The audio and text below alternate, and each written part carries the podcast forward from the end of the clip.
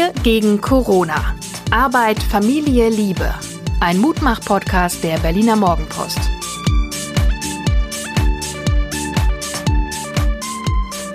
Hallo und herzlich willkommen. Hier ist wieder der Mutmach-Podcast der Herzen.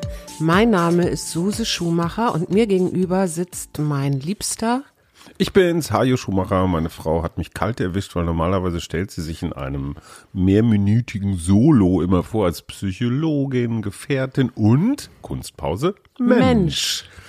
Nicht vorsagen, ich habe das schon selber mitgekriegt. Sind ja jetzt auch schon 56 Folgen. Du wolltest mich sicherlich fragen, wie die letzten 24 Stunden Aber waren. Natürlich. Hm, herausfordernd, um es Müde. ganz zurückhaltend zu sagen. Es hat sich tatsächlich heute ein guter alter Weggefährte gemeldet, um mich davon in Kenntnis zu setzen, weil ich sei ja Journalist und auch Freund und das sei ja manchmal auch ein bisschen schwer auseinanderzuhalten für ihn und er sei jetzt eines der quasi Gründungsmitglieder von Widerstand 2020. Sektor hier Westberlin. Die Motivation dahinter war, wir sind in den letzten zwei Monaten bevormundet worden und wir haben nicht auf Faktenbasis entschieden und ne, immer wieder das Beispiel Schweden, wo man ja alles offen gelassen habe, was so nicht stimmt. Und die Grünen hätten auch angefangen, erstmal als so eine Sammlungsbewegung, was stimmt. Also die Urgrünen, das waren so ein unglaublicher Haufen von Irren, die da, also es war nicht nur Baldur, ne, wie hieß der noch? Baldur Springmann. Springmann. Ja, es genau. war aber auch so ein so ein Blut- und Boden-Öko. Also, hu, Achtung. So ein Bauer, ne? Also war der nicht, ja, der, ja, aber auch, hatte aber auch, glaube ich, eine relativ stramme Gesinnung. Und also Widerstand 2020, die neue Partei, ein gutes Jahr vor der Bundestagswahl. Wollen wir wirklich so viel Werbung dafür machen? Nein, wollen wir nicht, aber auf der anderen Seite macht es ja auch keinen Sinn, es totzuschweigen. Es gehört zur Demokratie dazu, dass sich Menschen in Parteien zusammenfinden dürfen und solange sie nicht gegen das Grundgesetz oder andere Gesetze verstoßen, äh, dürfen die das. Insofern Werbung hin oder her. Ich war nur wirklich etwas bestürzt, weil dieses Narrativ von es ist überreagiert worden in den letzten zwei Monaten und dahinter steckt irgendwas, von Bill Gates bis Diktatur oder beides, das bei einem vernunftbegabten, sogar promovierten Menschen hat mich etwas irritiert. Daraufhin habe ich tatsächlich das getan, was ich die letzten Monate vermieden habe. Ich habe mir zwei, drei dieser Protagonisten auf YouTube angeguckt und ja, ich bin irritiert. Ich bin also erschüttert. Erschüttert, ne? Ich auch. Wir hatten es ja gestern gerade erst als Thema Verschwörungstheorien, ja, die da oben und was die einen in Wirklichkeit vorhaben und, mhm. und, und. Also mich erschüttert es auch. Also mich beschäftigt das auch gerade die ganze Zeit. Nicht ohne Grund hat ja äh, Herr Drosten und einige Ärzte international jetzt davor gewarnt vor dieser neuen Infopandemie. Nee, wie nennen die das? Ja, genau so. Deine Kumpels von Facebook, ne? Du sagst immer, lass Facebook in Ruhe. Nein, ich lass Facebook überhaupt nee, nee, nicht in Ruhe. Nee, nee, ich bin da ja schon, ich bin ja schon ähm, geläutert das Problem ist, ich hatte das Gefühl, jetzt kommt so eine, jetzt kommt das verspätete Frühlingsgefühl. Weißt mhm. du, das Wetter ist ganz okay, die Lockerung und man kann wieder und es, es fällt sowas ab und es kommt so eine kollektive Erleichterung, so wir tasten uns jetzt wieder zurück ins richtige Leben. Mhm. Und das Gegenteil ist der Fall, habe ich jedenfalls so in einigen Ecken das Gefühl, so jetzt, alle sind erleichtert, ne, wir leben noch und jetzt kommt der Moment der Abrechnung. Wer hat alles falsch? Jens Spahn war wirklich weise, als er gesagt hat, wir werden uns nachher viel entschuldigen müssen. Ja. Ähm, und die, die sich wirklich entschuldigen müssen, die merken es, glaube ich, noch gar nicht. Jetzt hat ja Frau Merkel gerade ihren Ministerpräsidenten das Feld gelassen und hat gesagt, die Bundesländer sollen über die Lockerungen nachdenken. Was denkst du denn davon? Ich finde, das ist, das geht auch so in dieses Präventionsparadox mit rein. Oder? Na, ich habe ja von Anfang an, da muss ich mal sagen, bin ich ausnahmsweise mal bei meiner Meinung geblieben, was ja für Journalisten nicht selbstverständlich ist. Von Anfang an gesagt, lass die Bundesländer für sich selbst entscheiden. Mhm. Bayern mit Grenze zu Österreich ist was anderes als Stadtstaat Bremen, ist was anderes als Mecklenburg-Vorpommern. Rostock meinetwegen die Kneipen schon wieder aufmachen kannst, kannst du es vielleicht in Bayern noch nicht. Ja. Diese Ordnungssehnsucht, so in allen Bundesländern müssen gleiche Regeln gelten, halte ich für problematisch. Ich halte es aber auch für problematisch, wenn jetzt gerade Eltern aus Brandenburg nach Berlin fahren, damit die Kinder wieder auf den Spielplatz gehen können. Echt? Und in Brand, ja. In Brandenburg darfst du nicht auf dem Spielplatz, in Berlin schon. Also ich finde Michael Müller und Dietmar Woidke, die nun auch noch beide in einer Partei sind, die könnten sich schon mal abstimmen, Berlin ja. und Brandenburg. Also das finde ich schon so ein bisschen merkwürdig. Aber grundsätzlich finde ich, das sind 16 kleine Könige oder Fürsten, die haben die Bildungshoheit, die haben die Polizei unter sich. Soll die Merkel da von oben entscheiden? Das sollen die mal selber machen. Und dann gucken wir halt Team Laschet gegen Team Söder, wer ist vorn. Aber sind es wirklich nur 16? Ich meine, da kommen ja auch noch so Oberbürgermeister hinzu und so, ne? Das ist dieses klassische Subsidiaritätsprinzip, lernst du mhm. immer im Grundkurs Politik. Das, was man auf einer unteren Ebene regeln kann, das soll auch da geregelt werden. Das heißt, alles, was zum Beispiel mit Gaststätten zu tun hat, was, was geht die in Berlin das an? Ja. In dem Moment, wo es jetzt um Standards geht, die in ganz Europa wichtig sind, Hygiene oder sowas, okay, da gibt es eine zentrale Lösung. Aber was jetzt Öffnungen angeht, angesichts einer Pandemie, sollen sie echt selber entscheiden. Mhm. Wobei ich finde ja einige Entscheidungen auch ein bisschen merkwürdig. Zum Beispiel diesen Liga-Neustart, ja. Da werden Fußballspieler mehrfach in der Woche oder sollen mehrfach getestet werden. Mhm. Und gleichzeitig ist aber das Pflegepersonal, muss seine Tests selber kaufen, habe ich gelesen. Ja, kann ich mich auch drüber empören. Auf der anderen Seite, wie tickt so ein Politiker? Der denkt natürlich jetzt nicht nur an die Millionarios und dass die jetzt wieder bevorzugt werden, sondern es gucken einfach viele, viele Millionen Menschen Fußball. Und dann sind sie ruhig. So ist es. Das ist Brot für die Spiele. Äh, mhm. Quatsch. Panem et circensis, äh, das wussten die alten Römer schon. Lass die Spiele beginnen. Ja. Und dann kommt vielleicht auch, kommt vielleicht manche ältere Herr auch wieder runter von Widerstand 2020 und ist dann doch wieder zurück bei Hertha, was eine begrüßenswerte Entwicklung wäre. Also du nimmst, ich sag mal so, der Wut oder der Unsicherheit oder auch den Emotionen die Spitze, wenn du sie anders kanalisierst. Ich meine, ich bin ein großer Freund des Fußballs, nicht wegen des Sports, aber ich glaube, es ist eine hohe zivilisatorische Leistung, dass der Fußball so eine Art Ersatzkrieg ist. Ja, mhm. also wenn Italien gegen Deutschland spielt oder England gegen Deutschland, sind so die Klassiker. Ne? Da ist so viel Dampf in, im Stadion vor den Fernsehern, aber es ist eine zivilisierte Art und Weise, so Stereotypen, Abneigung, Präferenzen laut von sich zu geben. Und du weißt selber als Psychologin, wie wichtig das ist, so eine emotionale Regulierung zu haben. Also mhm. einfach auch mal die Sau rauszulassen, aber in einem relativ kontrollierten und vor allen Dingen geregelten Rahmen. 90 Minuten, zweimal gegen elf, relativ und alle straffes. Vom Fernseher alle relativ straffes Regelwerk. Also es ist ja so eine Art spielerische Kriegsführung, aber ohne Opfer. Mhm. Wenn man jetzt mal die Blutspur der Hooligans und ein paar Kreuzbandrisse außer Acht lässt. Aber das ist vergleichsweise wenig an Opfern. Ja, da hast du natürlich recht. Ich habe übrigens meine 24 letzten 24 so, Stunden noch gar nicht geteilt. Ich hatte ein Telefonat mit einer lieben Freundin, die ich schon ganz, ganz lange habe. Und der habe ich zum Geburtstag gratuliert und das war insofern ganz interessant, als dass die in Schleswig-Holstein lebt, also auf, in einem Flächenland und von dieser Corona-Krise gar nicht so viel mitkriegt. Ähm, die sagte, ja, ich bin dann an meinem Geburtstag an die Ostsee, an den Ostseestrand gefahren, habe da mit Freundinnen gesessen und Sekt getrunken im Abstand und war ganz, es ist ganz entspannt. Am Wochenende kommen mehr Leute da aufs Land zum Spazierengehen.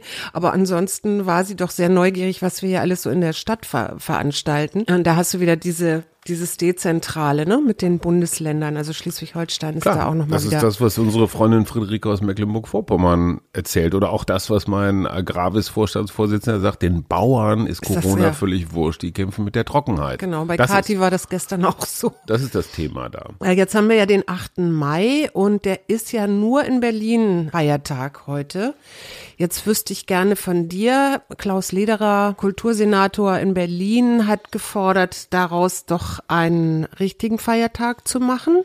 Mhm. Äh, aber es gibt natürlich auch Stimmen wieder dagegen. Was denkst du darüber? Also seitdem Richard von Weizsäcker in den 80er Jahren seine legendäre 8. Mai-Rede gehalten hat, damals Bundespräsident, ist, glaube ich, auch dem letzten Deutschen klar, dass Deutschland dann nicht überrannt worden ist von irgendwelchen Aggressoren, sondern dass die, die den Krieg angefangen haben, nämlich die Deutschen, Schrägstrich, Italien, Japan, einfach besiegt worden sind, ja. weil sie angefangen haben. Und dieses Narrativ, eigentlich sind wir die Opfer, was natürlich stimmt, wenn du dir anguckst, wie von Osten her Menschen vertrieben worden sind. Nur diese Menschen wären nicht vertrieben worden, wenn nicht. Also die Ursache des Krieges. Ich fände das ein total interessantes politisches Signal. diesen Ja. 8. Mai zum Feiertag, bundesweiten Feiertag zu machen. Kapitulation, Ja, Niederlage, Niederlage. unsere Mhm. geliebten Nazis haben aufs Maul gekriegt. Das wäre schon, da würden die rechten Türen ganz schön quietschen. Das würde ich Mhm. gerne hören. Auf der anderen Seite immer mehr Feiertage finde ich grundsätzlich keine gute Idee. Man muss dafür auch einen anderen abschaffen. Ja, und welchen würdest du dann abschaffen? Vatertag? Der Vatertag ist insofern, ich finde es einen interessanten Vorschlag, weil der Muttertag ist immer ein Sonntag. Ja, genau. Ne? Das ist Der irgendwie ist ja ungerecht. am, der ist am 10. Mai. Ja, aber es ist ein Sonntag, es ist kein Feiertag. Da wird halt nur ein Tag umbenannt. Der Vatertag heißt aber immer ein, ein freier Arbeitstag. Naja, es ist auch ein eng, es ist ja auch ein religiöser Tag, ne? Aber kein Mensch weiß warum. Insofern den Vatertag abzuschaffen wäre natürlich auch ein Statement. Und jetzt gleichzeitig Vatertag abschaffen und den 8. Mai anschaffen als neuen Feiertag Ja. ist für alle rechten Männer ein doppelter Schlag. Nicht saufen, nicht grölen und dann noch die Schmach der Kriegsniederlage. Also ein Doppelschlag. Genau mein Ding. Ich äh, bin ja sehr gespannt, weil am morgigen, also am Samstag, werden ja die Erinnerungen meiner Großmutter in der Morgenpost abgedruckt. Und ich habe die ja zu, ich habe die zufällig gefunden. Ich habe die Aufzeichnungen meiner Mu Großmutter zum Kriegsende im Nachlass meines Vaters vor zwei Jahren gefunden. Und in diesem Jahr sind die mir wieder in die Hände gefallen. Und dann dachte ich, das müsste man eigentlich veröffentlichen, weil wenn man das liest, ähm, die hat hier in Charlottenburg junge Frauen beschützt, die im Keller sich versteckt haben, auch vor der Roten Armee, die dann einrückte nach Berlin und schreibt eben über diese letzten Tage kurz vor Kriegsende und ich finde immer, wenn man das so liest, dann wird man oder ich werde dann wirklich demütig und denke, worüber regen wir uns hier eigentlich in diesen Luxuszeiten auf? Ja, wir haben alles, wir haben zu essen, hier brennt nichts, hier schlagen keine Bomben ein. Also es ist wirklich die Insel der Seligen in gewisser Weise. Klar, ich weiß, mir ist es bewusst, eine Freundin von uns hat jetzt in ihrem Architekturbüro oder in der Firma 70 entlassene Mitarbeiter, also die sie nicht selber entlassen hat, sie ist selber ein, angestellt von einem großen Immobilienfirma, die hier Wohnungen saniert haben und sehr teuer dann verkauft haben oder vermietet haben. Und ich bin immer so hin und her gerissen. Einerseits sehe ich die 70 Arbeitslosen, andererseits sehe ich aber auch die Gewinnmarge, die hier so in der Stadt war, bevor wir diese Mietenbremse sagen. aber ich habe ähm, gestern, nee, vorgestern ja auch zum ersten Mal eine Pressekonferenz moderiert und zwar so nur Audio, nur digital. Ja. War echt spannend. Ich hatte lange nicht mehr so viel Schweißperlen auf der Stirn. Weil du hast null Kontrolle. Du sitzt in deinem Büro und irgendwo anders sitzen Menschen und wenn irgendeiner von denen durchdreht oder oder die Debatte an sich reißt, bist du komplett verloren. Kannst ihm nicht mal das Mikro abdrehen. Ja. So, da ging es auch darum. Es ging ganz viel hier um Wohnen und wie haben sich die Mieten entwickelt und was hat der Mietendeckel bewirkt. Das Problem ist folgendes. Wenn weniger Geld im Umlauf ist, dann trifft das nicht nur die Konten derer, die ohnehin schon Millionäre sind. Zum Beispiel hat eine Immobilienfirma gesagt, wir hatten Sanierungspläne im Umfang von 80 Millionen Euro. Und das sind überwiegend Handwerkerleistungen. Ja. Also neue Fenster, Treppenhäuser, weißt du, der übliche Klimbim, Aufzüge anbauen. Das sind im besten Sinne mittelständische Unternehmen, wahrscheinlich sogar aus der Gegend, die vielleicht noch Lehrlinge haben, die sie ausbilden, die einfach so den Wohlstand in der Fläche schaffen. Das heißt, es sind nicht immer nur die Reichen, die profitieren und jetzt gerade in dieser Zeit mal eben so ein paar Aufträge aus den Büchern verschwinden Ja, zu das haben, waren. Festangestellte, wenn ich das richtig verstanden habe. Also die für die Firma sowieso arbeiten und die Firma hat jetzt eben einfach durch die, den Mietendeckel gesagt, wir können hier nicht mehr investieren, weil wir Mhm. kriegen nicht die Gelder raus. Also brauchen wir keine Planer. Also, Also brauchen wir- bei der Gelegenheit hat jetzt gar nichts damit zu tun, aber fand ich total spannend. Du hast gestern es fotografiert von einer Tiefkühlpackung, Ja, in der, was war da drin? Chicken Teriyaki. Genau. Und so viel zum Thema Globalisierung. Da war drin Brokkoli aus Thailand, Öl aus Mexiko, Salz aus, ich weiß nicht Deutschland. was, ah, aus Deutschland, äh, irgendwas aus Burkina Faso. Also ich glaube, es waren mindestens mal drei, wenn nicht vier Kontinente im Spiel, also Amerika, Asien, Afrika, Europa. Also Australien fehlte, glaube ich. Wir reden von 400 Gramm einer Mahlzeit tiefgefrorenem bisschen Gemüse und Hühnerfleisch. Und es waren keine exotischen ähm, Gemüsesorten, sondern gibt's Brokkoli alles in gibt's Holland. Auch. Gibt's alles in Holland Ja, nicht im nur in Holland, hier auch. Es ist schon gespenstisch, wenn du dir überlegst, dass diese Lebensmittel in so riesigen Strömen und ja, ich meine vor allem Lebensmittel, ne? die sind doch verderblich. Warum schickt man die auf so eine lange Reise? Ja, die werden dann wahrscheinlich auch tiefgefroren oder so grün geerntet, dass sie dann hier noch so auf der Schifffahrt so ein bisschen nachreifen. So wie die Bananen. Wie die, oder Mangos. Also auf jeden Fall dachte ich mir nur, das war nicht das, was wir mit dem regionalen Einkaufen mal irgendwann gedacht haben. Nee, ich fand aber schon gut, dass das überhaupt auf der Verpackung stand. Ja, ich das ich glaube ich, mal in mutig. meinen Instagram-Account stellen, weil das ist, war, war wirklich schon sehr absurd. OPQR. R, genau. Ein Tier mit R. Mit, Ich sag mal Rüde, ja, Rhabarber, äh, Ja. Rosmarin, Das sind, äh, Rhinoceros. Ja, nun lass mich doch mal. Reiher, weißt du, warum Rosma, was, was Rosmarin übersetzt heißt? Rosmarin, irgendwas mit Meer? Genau. Meeresblume? Taumeer heißt das. Also Ros es heißt Tau übersetzt und Maris ist klar, ist das Meerestau. Meer. Meerestau, genau. Taumeer, tauendes Tau, Meer. Taures Meer, äh, Meerestau, du hast völlig recht. Ein tauendes Meer passt doch super zum Klimawandel. Und Kölnisch Wasser, das wusste ich auch nicht. Das ist ein, ein Grundsubstanz von Kölnisch Wasser. Aber in Kölnisch Wasser sind doch irgendwie so 800. Ist doch so der Jägermeister für Frauen. Aber was ich Kennst äh, du die Geschichte eigentlich, dass Frauen früher Kölnisch, Kölnisch Wasser, Wasser heimlich getrunken, haben, ja, ja, die kenne ich. Weil das war ja, das war ja gesund. Mhm. Wie hieß das noch? Heilwasser oder sowas? Ich kenne nur Klosterfrau Melissengeist. Genau, wer anderen in mhm, trinkt Genau. Klosterfrau Melissengeist. Und die Männer haben doch immer Magenbitter getrunken nach dem Essen zur Verdauung. Na, mein Vater nicht. Und die Frauen haben immer Klosterfrau so gegen Migräne, Kopfschmerzen. Mein Vater fand immer ein Aquavit ist was Ehrliches. Nein, ich will nur sagen, du hast, du kannst deinen Alkoholismus tarnen, indem du Alkohol zu Medizin erklärst. Ob das mit Parfum auch geht? Hardcore-Alkoholiker sollen das tatsächlich tun, aber die Vorstellung, also mein Magen stülpt sich bei der Idee. So, Desin Desinfektionsmittel zu trinken hilft auch nicht. hilft bestimmt Im gegen Übrigen. Corona. So, Schatz, äh, Ich habe dir aber noch die Rauschbeere mitgebracht. Rabe, Rauschbeere, hört sich schön an, Rauschbeere? ne? Ist größer als die Blau- oder Heidelbeere, sieht aber Mhm. so ähnlich aus. Wächst so im äh, Süd, also im Mittelgebirge, etwa auf 3000 Metern, aber auch in Skandinavien und enthält psychotrophe Sub Substanzen. das heißt LSD zum Man bisschen. kriegt, näher, Siehst man kriegt, Bilder. was, was da genau passiert, weiß ich nicht. Es kann zu viel, kann zu Vergiftungserscheinungen führen. Das fand ich ganz lustig. Und dann ein Vogel, der zwar nicht hier lebt, aber ähm, den ich als Namen so lustig fand, der heißt Rubintyrann. Und Mhm. der ist tatsächlich aus den tyrannenartigen Sperlingsvögeln. Also es gibt wirklich Mhm. ähm, eine Spezie, die heißt Tyrannenartige. Und warum heißen die so? Weil die sehr lauthals ihr Revier, in, wenn, wenn sie Brut haben, verteidigen. Also richtig mit gewagten Flugangriffen. Ähm, sind Wenn du sie, fliegen könntest, wärst du einer von denen. Nee, aber ich verteidige ja hier immer den Eichelherr im äh, Hinterhof gegen Das die ist Krähen. so lustig, wenn die Krähen wieder ihre Attacken fliegen auf das Eichelherrennest. Oh, Meine hat wild gewordene. Frau, meine wild gewordene Frau bölkt aus dem Fenster wie so eine Nein, ich Geisteskranke. klatsche. Ja, was auch immer du tust, auf jeden Fall halten die Nachbarn dich schon seit längerer Zeit für verhaltensauffällig. Ich versuche mal allen zu erklären, Ach, dass es nicht mit nichts ist. Corona zu tun hat. Und was hast du gezogen? Ich heute? habe gezogen. Ich würde sagen, eine meiner Begeisterung. alle eine meiner Top Ten Begeisterung, genau. Wofür wirst du dich in den nächsten 24 Stunden begeistern, Schatz? für das schöne Wetter und den neuen Feiertag, der hoffentlich kommt.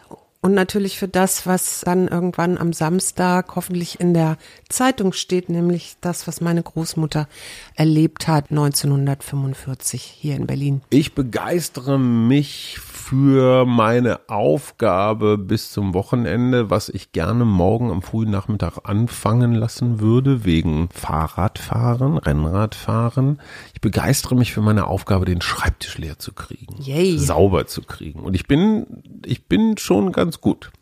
Und sag mal, machen wir wieder ein Spezialthema am Sonntag? Ja, sag mal, sag ganz spontan ein Thema, was dich interessiert. Ich habe da ehrlich, das ist mir gerade eingefallen, ich habe noch nicht über ein Thema nachgedacht. Okay, ich bin für körperliche Nähe. Kör- Aber das ist doch ganz schnell erzählt. Ne, glaube ich nicht. Na gut, okay. Wir, wir werden noch ein bisschen nachdenken. Wir haben ja noch ein paar Tage. Tschüss. Tschüss. Wir gegen Corona. Arbeit, Familie, Liebe. Ein Mutmach-Podcast der Berliner Morgenpost.